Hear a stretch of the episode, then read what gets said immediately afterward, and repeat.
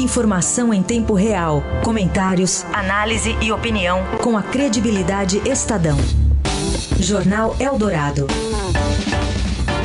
Agora, nove horas. Jornal Eldorado entra na última meia hora da edição desta segunda-feira, 26 de outubro de 2020. Entre os nossos assuntos, um incêndio, né? Uma, uma queimada no, no governo. O ministro Ricardo Salles, no fim das contas, pediu desculpas pelo excesso. É, alguns adjetivos que ele dirigiu ao general Luiz Eduardo Ramos, chefe da Secretaria de Governo, e disse que está tudo bem. E depois de ter chamado aí o, o ministro, o colega dele de ministério de Maria Fofoca, presidente Bolsonaro deu uma voltinha por Brasília ontem e reagiu feio a um cidadão que cobrou o preço aí, uma, é, que, que, o governo tomasse alguma providência em relação ao preço elevado do arroz. O presidente falou para ele comprar na Venezuela. E o assunto principal da semana continua sendo ainda a vacina contra a Covid-19. Quais são as expectativas? Vem ou não vem? E quando vem? são temas para a nossa conexão com a capital federal. Direto de Brasília, com Eliane Cantanhede.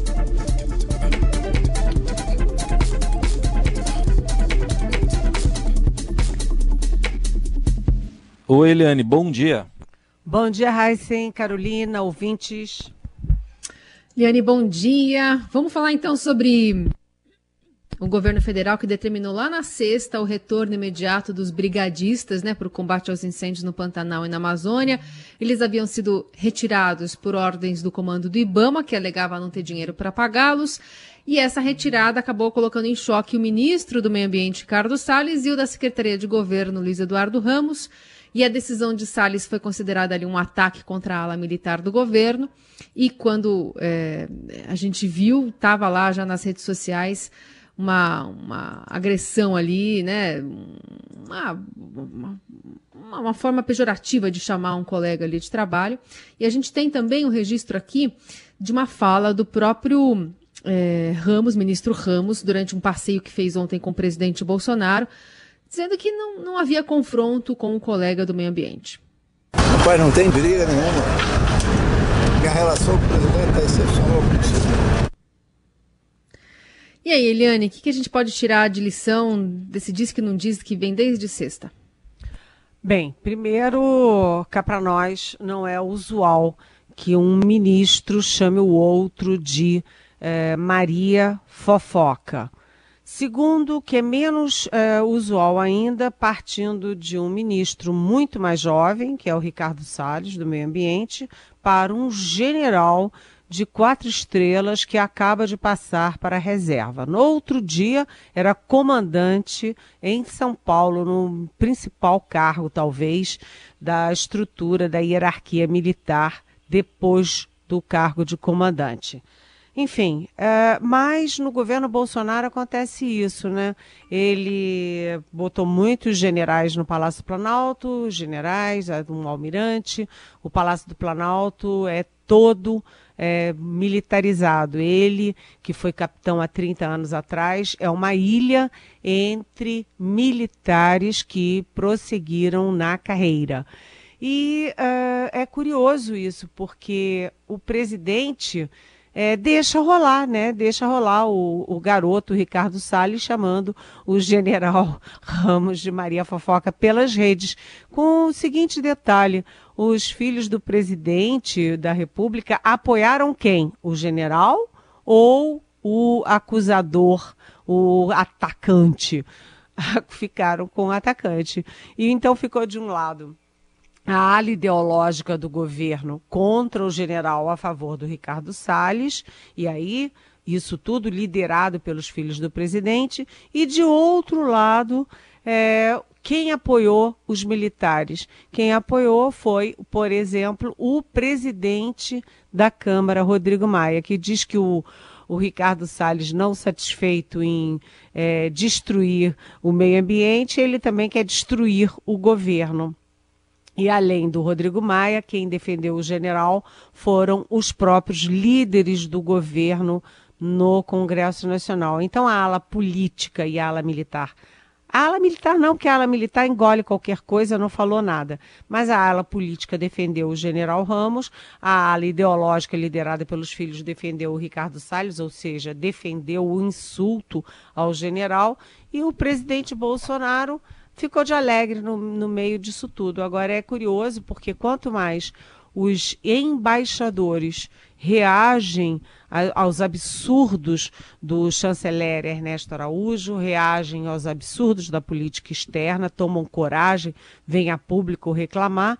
Os militares continuam engolindo em silêncio, passivamente, né, bovinamente, as agressões contra os seus generais. O único que empinou o nariz e teve hombridade acabou sendo demitido, que foi o general Santo Cruz, que, aliás, acabou criticando a condução disso tudo contra o general Ramos. É, o general Santos Cruz, ele é da reserva, ele passou seis meses no governo, mas ele tem dito umas boas verdades que os outros militares se recusam a falar. Você é, tem um governo cheio de militares, mas onde os generais não são devidamente respeitados.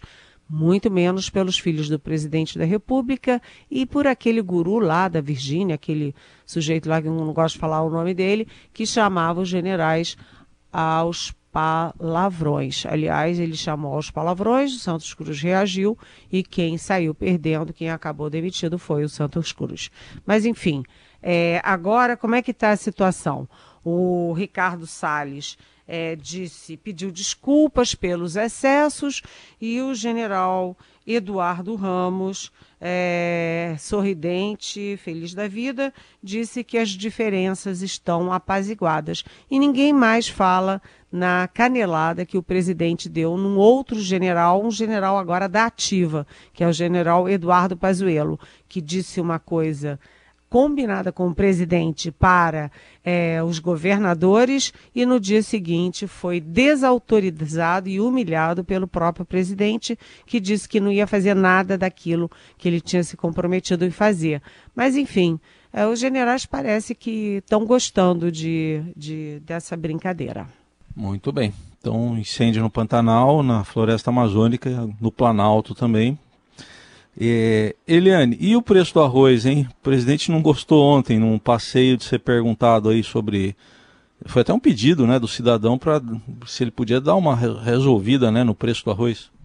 Pois é, é. Aliás, esse passeio tem uma história, porque a gente acabou de falar do mal-estar é, dos generais, dos militares, com tudo isso que está acontecendo, né? O presidente humilha o general da ativa Pazuello, depois o, o, os filhos do presidente apoiam uma, um insulto ao general Ramos. Aí o que, que o presidente da República faz? No caso do Pazuello, ele foi lá, saltitante, todo feliz, e para tirar foto com o Pazuello que pegou a Covid e aí o Pazuello sai com uma frase antológica que lá no, no exército eles não gostaram nem um pouco. Olha, um manda, o outro obedece. Obedece qualquer coisa é uma dúvida que ficou na caserna.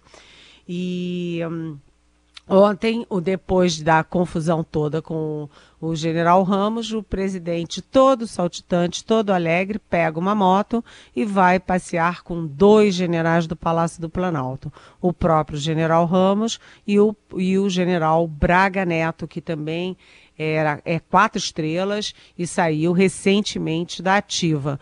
Foi com isso o presidente quis demonstrar, primeiro, que os generais estão com ele, que está tudo bem. Segundo, que ele continua fazendo aglomeração. Terceiro, que ele não acredita na pandemia. Quarto, que ele gosta muito de andar de motocicleta pelas ruas de Brasília. E aí ele estava lá na, na feira do Cruzeiro e um cidadão, cidadão comum, falou uma coisa comum. Olha, presidente, dá um jeito de baixar esse preço do arroz, eu não aguento mais. E o que, que o presidente respondeu?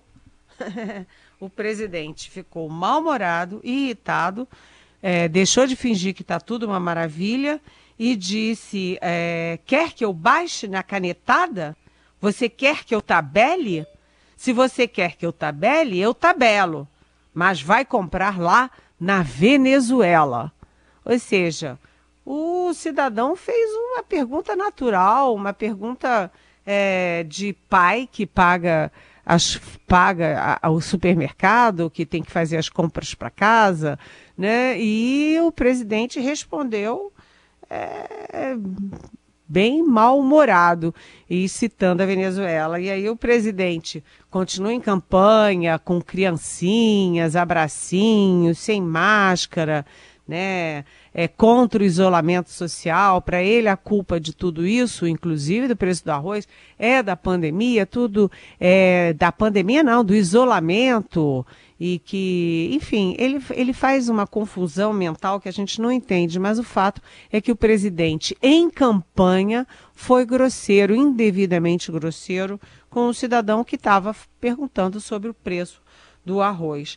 Na reportagem que saiu no Estadão, é, as meninas, inclusive, citam é, o, a, a inflação, porque na sexta-feira passada o IBGE divulgou a prévia da inflação oficial. E o Índice Nacional de Preços ao Consumidor, que é o IPCA 15, atingiu 0,94% em outubro, que é o maior resultado para o mês desde 1995.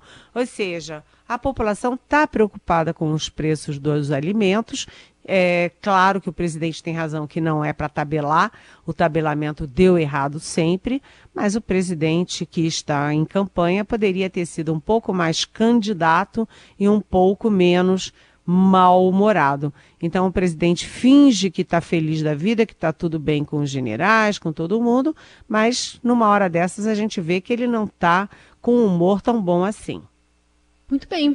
Eliane, vamos falar de outro assunto aqui é, que é importante, que é a questão da vacina, né? A gente teve na semana passada uma disputa e uma politização muito grande de uma questão de saúde pública é, fica esse vem não vem, né? Se ela vai ser comprada pelo governo federal e distribuída para todos os estados do país, se vai ficar concentrada aqui em São Paulo, se São Paulo vai conseguir é, viabilizar a produção dela em grande quantidade sem recursos do governo federal. O que, que a gente tem de panorama para essa semana?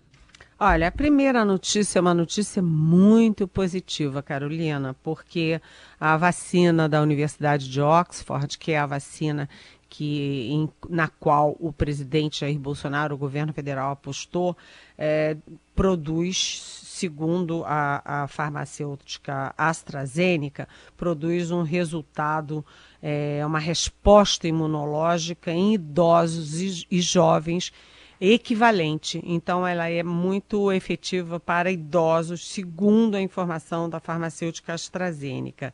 Né? É, é uma, uma resposta imunológica, ou seja, favorável, igual entre jovens, adultos e idosos. Isso é uma ótima notícia, porque essa vacina também está é, tá sendo, é, tá sendo testada no Brasil. E aí é, é, aquela história: a vacina é a única solução, é um salvador da lavoura, uma salvação nacional, uma salvação do mundo, porque essa pandemia ela veio para ficar, ela já está matando 157 mil pessoas no Brasil, rapidamente chegará aos 160 mil mortos, já infectou mais de 5 milhões. É, e está tendo uma segunda onda tanto nos Estados Unidos quanto na Europa. Os Estados Unidos agora estão acusando um número de infectados maior do que no pico lá em março, abril e maio. Ou seja, é, a Europa toda, Portugal, Espanha, França estão todos é, refazendo cálculo e refazendo programas de isolamento social, de lockdown, e a Argentina aqui do lado, que tinha passado razoavelmente muito bem pela pandemia, agora está numa situação muito difícil, ou seja, a gente não pode achar que está no fim. A gente, no Brasil, está numa zona de estabilidade, mas essa estabilidade, ela é, não é segura. A gente pode ter surpresas e pode ter uma segunda onda. Tem que se cuidar, tem que usar máscara, tem que usar álcool gel, tem que lavar a mão toda hora e tem que evitar aglomeração. Evite aglomeração. Quando precisar ir a um supermercado, a uma farmácia, a uma padaria, mantenha a distância das pessoas, porque a situação ainda é grave. Mas vamos às vacinas que pode resolver tudo isso. Podem. É, a gente tem a vacina que foi é, que tem uma parceria com o governo de São Paulo, que vem sendo chamada indevidamente de vacina chinesa. É, ela é uma vacina com insumos da China, testada na China.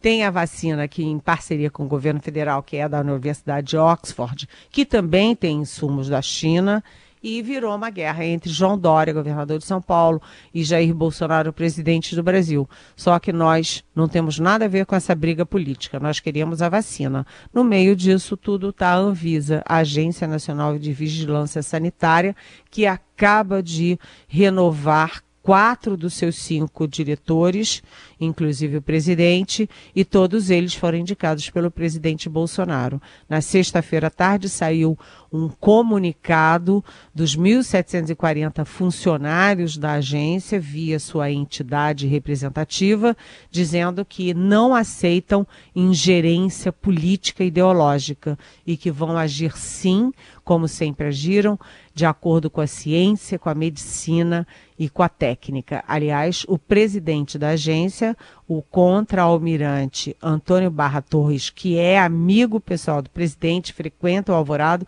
também tem dito isso, que não há e não haverá pressão política na agência, e ele falou isso, inclusive, para o governador João Dória. Então, é, vamos é, vamos rezar para que esse compromisso seja cumprido. Vacina é vacina, política é política. E vacina é, salva vidas e cuida da saúde dos brasileiros e dos cidadãos do mundo. Participação de Eliane Cantanhede, direto de Brasília.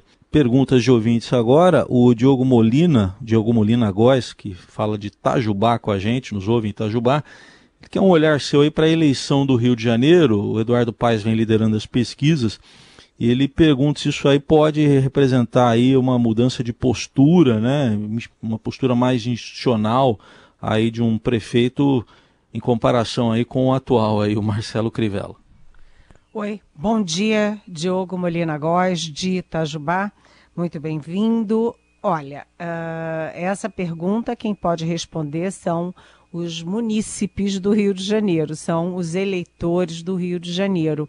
É, eu não moro lá, não voto lá, eu não sei, uh, não sei te responder isso. Eu sei sim que o Eduardo Paes foi prefeito, foi prefeito numa hora muito importante, uma hora muito até emocionante, porque ele foi prefeito do Rio de Janeiro durante a Olimpíada. A Olimpíada foi, enfim, um sucesso. Ele foi muito bem avaliado.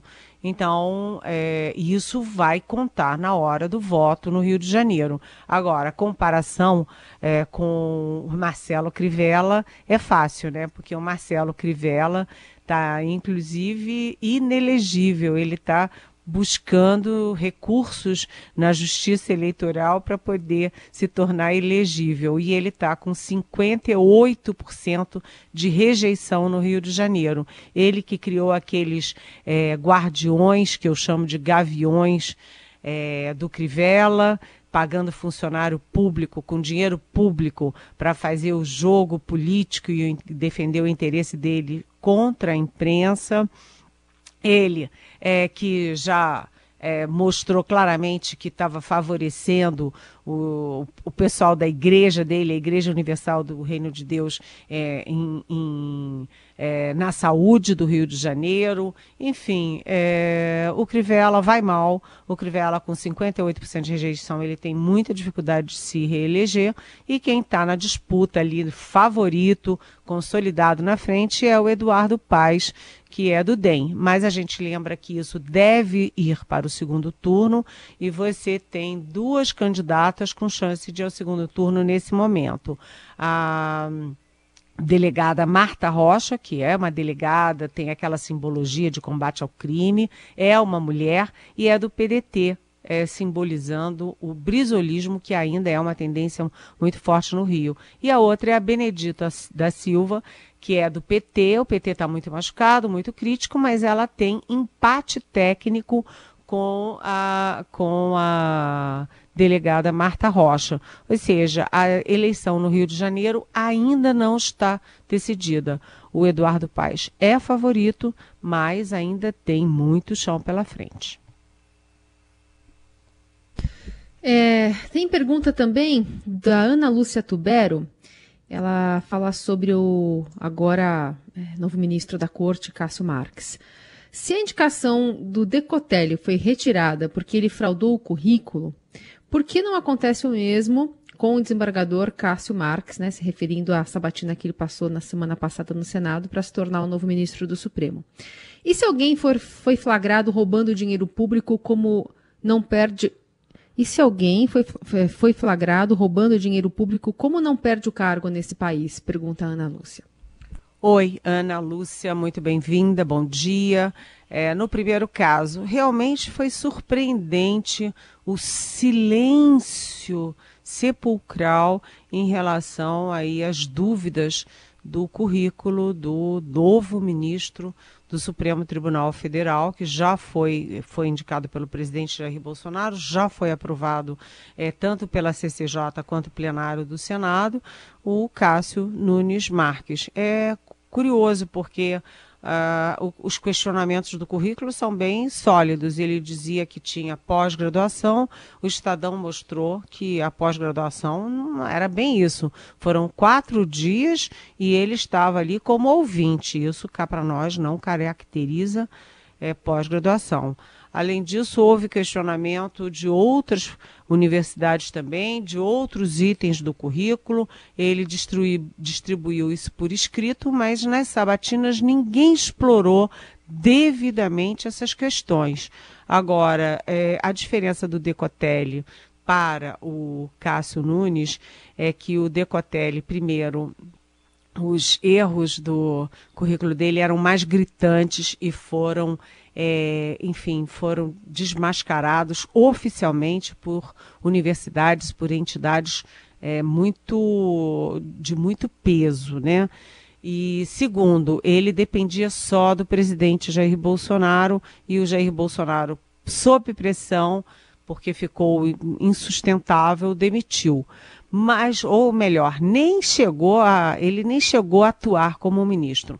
Já no caso do Cássio Nunes, ele tem costas largas, porque ele é muito politiqueiro, ele tem muitos amigos no judiciário, no legislativo, no executivo, e todo mundo convencionou deixar isso para lá. Portanto, ele vai ficar 27 anos no Supremo Tribunal Federal. Mas isso é um carimbo. Toda vez que a gente olhar, está lá escrito na testa dele. E o meu currículo, hein? Agora, no outro caso, o Ana, vamos pensar juntos. Quando o sujeito é flagrado com dinheiro público, é, tem que haver todo um processo legal de investigação, de denúncia, de acusação, de contraprovas, de provas. Ou seja, é, não é tão simples. Agora, afastá-lo do cargo é uma decisão política. Ele já foi afastado da vice-liderança do governo, porque também se tornou insustentável quando a gente está falando do senador da cueca, é, o senador do, do DEM do, de Roraima o Chico, né, Chico Rodrigues, e ele também agora precisa ser questionado no DEM. O DEM está também é, em cima do muro, porque o DEM é que fez toda aquela articulação para ele é, simplesmente se licenciar do mandato. Então, ele está licenciado do mandato por 121 dias, e como o DEM é que empurrou ele porta fora, está dando um tempinho antes de saber o que fazer. O fato é o seguinte: é, mexer com dinheiro público, eu acho que tem que ter uma, uma reação rápida e uma reação muito contundente, porque é o dinheiro de cada um de nós e de todos nós, Ana Lúcia. Muito bem, assim, a Eliane Cantanhede responde aqui as perguntas que vocês mandam para cá. Reiterando, essas perguntas podem ser mandadas a qualquer momento do jornal e a gente coloca aqui na seleção para ela responder a partir das nove. Eliane, boa semana e até amanhã. Até amanhã. Beijão. Quando você foi embora, fez-se noite em meu viver. Forte eu sou, mas não tem jeito. Fechando o Jornal Eldorado, no momento de travessia que a gente está aí, né, com tanta notícia ruim, né?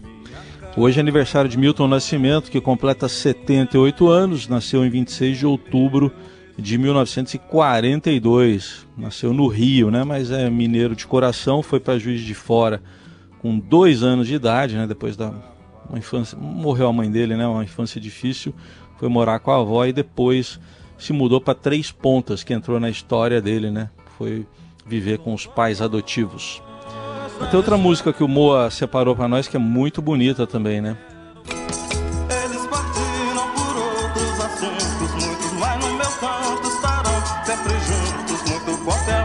Ouviu aí primeiro Travessia, histórica, né? E agora Paula e Bebeto. Eles se amam de qualquer maneira, Vera. Eles se amam é pra vida inteira, Vera. Que é com Milton Nascimento que a gente encerra o Jornal Dourado desta segunda-feira, abrindo né, a semana com travessia e com, enfim, essa homenagem muito justa a esse grande cantor brasileiro. Uma ótima semana a todos, até amanhã. Valeu, obrigado pela companhia. Até amanhã.